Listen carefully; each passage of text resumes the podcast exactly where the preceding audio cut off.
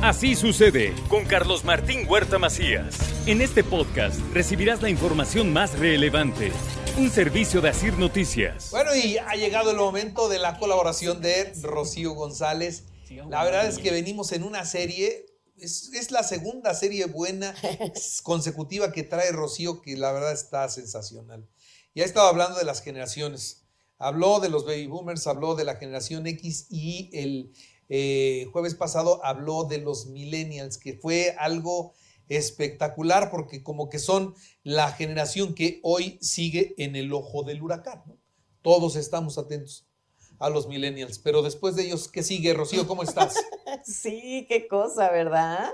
Va, la sociedad va para mejor, va para peor, para cómo vamos, oye. No, debe ir para mejor, Carlitos. Lo que pasa es que los que venimos de generación X y baby boomers, pues por supuesto que, que nos confronta, nos confronta y hay temas, no sé si te pasa a ti como a mí, Carlos Martín, pero vas a una reunión y si hay chavos más jóvenes, así como que empiezas así como, híjola, mejor no digo, mejor no comento, porque hasta el tipo de ropa, la manera de hablar, la manera de relacionarse, y nos vamos sintiendo cada vez como más desplazados o más incómodos. Y bueno, hoy toca la generación Z.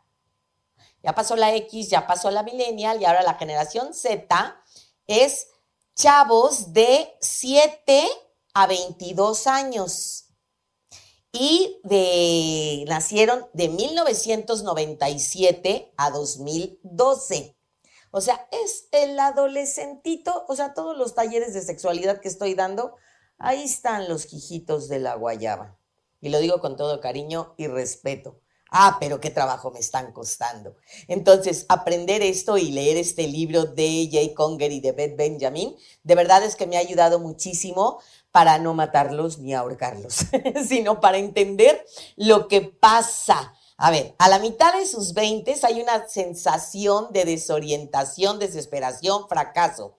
A ver, uno de cada tres personas son centennials. centennials. Y fíjate la de las características principales de esta generación. Es la esperanza o el pesimismo. Fíjate lo que pasó en esta época, Carlos Martín. Las Torres Gemelas y el COVID. Es una generación bien, bien fuerte y les pido, papacitos queridos, que la entiendan con todo el amor de su corazón y te va a costar trabajo entenderlo si no tuviste, o sea, si tienes un abuelo, bisabuelo de la Primera, Segunda Guerra Mundial, es muy similar a esto, ¿sabes? Pero claro, ahora con todo lo que estamos viviendo de las tecnologías. ¿Por qué? porque se le llama la generación del terror. Y entonces, estos jovencitos, así, y se los digo, esto no lo leí, lo leí en ese libro, lo veo cada ocho días que doy talleres con estos chavitos de la generación Z. Son chavitos que se sienten monitoreados, vigilados, todo el asunto del Big Brother, los drones, secuestrados, paranoides, ¿no? A ver, yo no sé, no creo que no, Carlos Martín, pero así como, imagínate que tú y yo, que tu mamá, tu papá te dijera, ¿en dónde estás?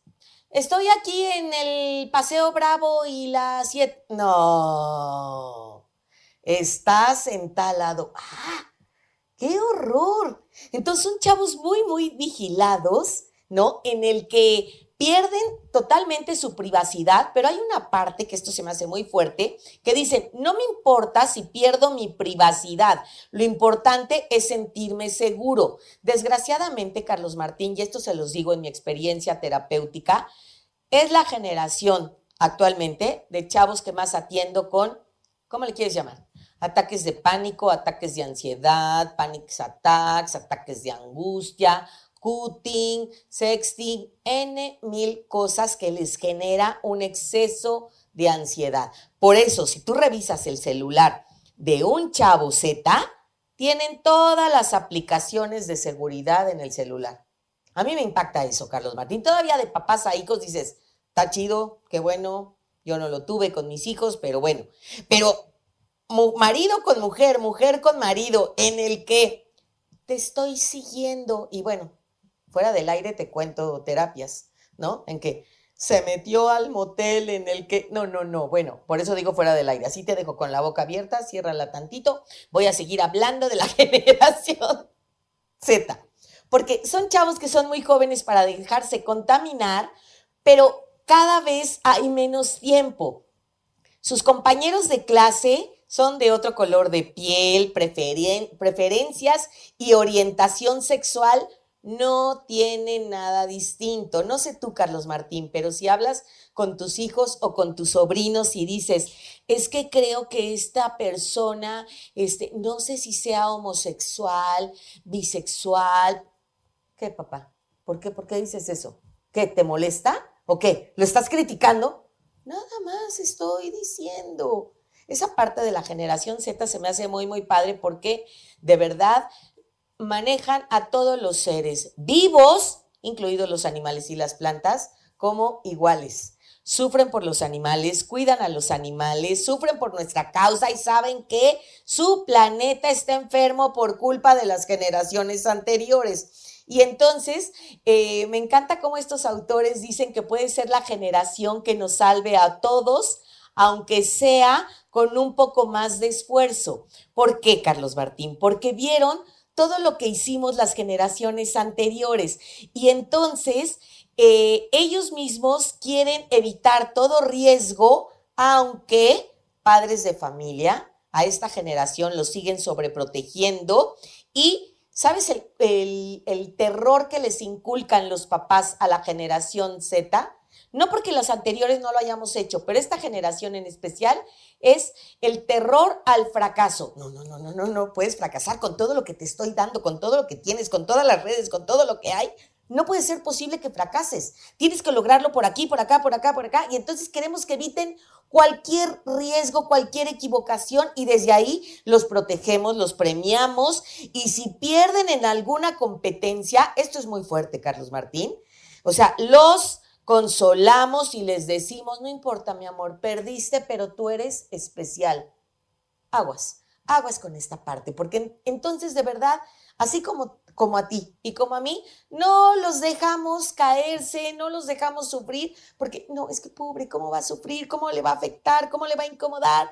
Y entonces este chavito ya no es nada más que se siente especial, sino en este mundo real que están viviendo la generación Z, llega un momento en que ni soy tan especial como me dijeron, y entonces, verá, la estoy pasando muy mal.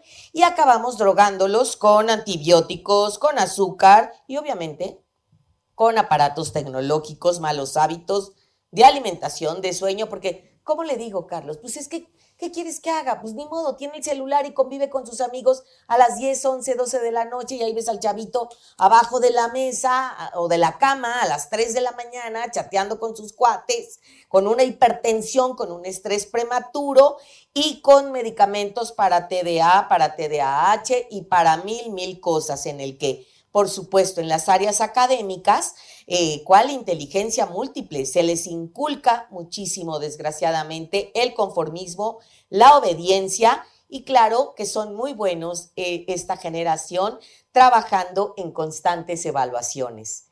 Y esto, a positivo o negativo. Lo traduzco ya para terminar. Sus constantes evaluaciones son como, eh, ¿cómo ves? ¿Cómo lo hice? ¿Cómo me quedó? ¿Así estuvo bien? Y entonces me la paso preguntando y claro que traen una depresión, porque no, no puedo evaluar a todos alrededor de soy una persona valiosa, soy una persona capaz y entonces mi autoestima se va hasta el suelo. Muy bien. Caray. Está fuerte, ¿no? ¿Es la última? No, nos falta la alfa. Dios mío. Nos falta la alfa. Tenemos tiempo y me la echo porque esa es muy rápida. Porque es de 2013 para acá. No, ¿Me la no, echamos? no, no, ¿O la dale, echamos dale, después? dale, dale su tiempo, ¿no? Ok, ok. Sí, porque esta anterior, o sea, esta de la generación Z son como las nuevas máquinas inteligentes y entonces yo acabo comportándome como generación Z, como un ser totalmente inteligente y es el verdadero nativo digital en que todas mis pantallas táctiles, o sea, es todo, todo, todo a través de Internet. Ok, bueno, esa que dices es más corta. Es más En corta. esa, ya que conocemos todas las generaciones, ¿cómo nos debemos comportar entre una y otra? ¿Te late? Sí, claro, claro. Y ya con eso complementamos la que viene. Me parece muy ¿Te bien. parece? Me parece muy bien. Me parece Así le hacemos. sensacional. Muy bien, Rocío, qué gusto. Igualmente, igualmente, gracias. Así sucede con Carlos Martín Huerta Macías. La información más relevante ahora en podcast. Sigue disfrutando de iHeartRadio.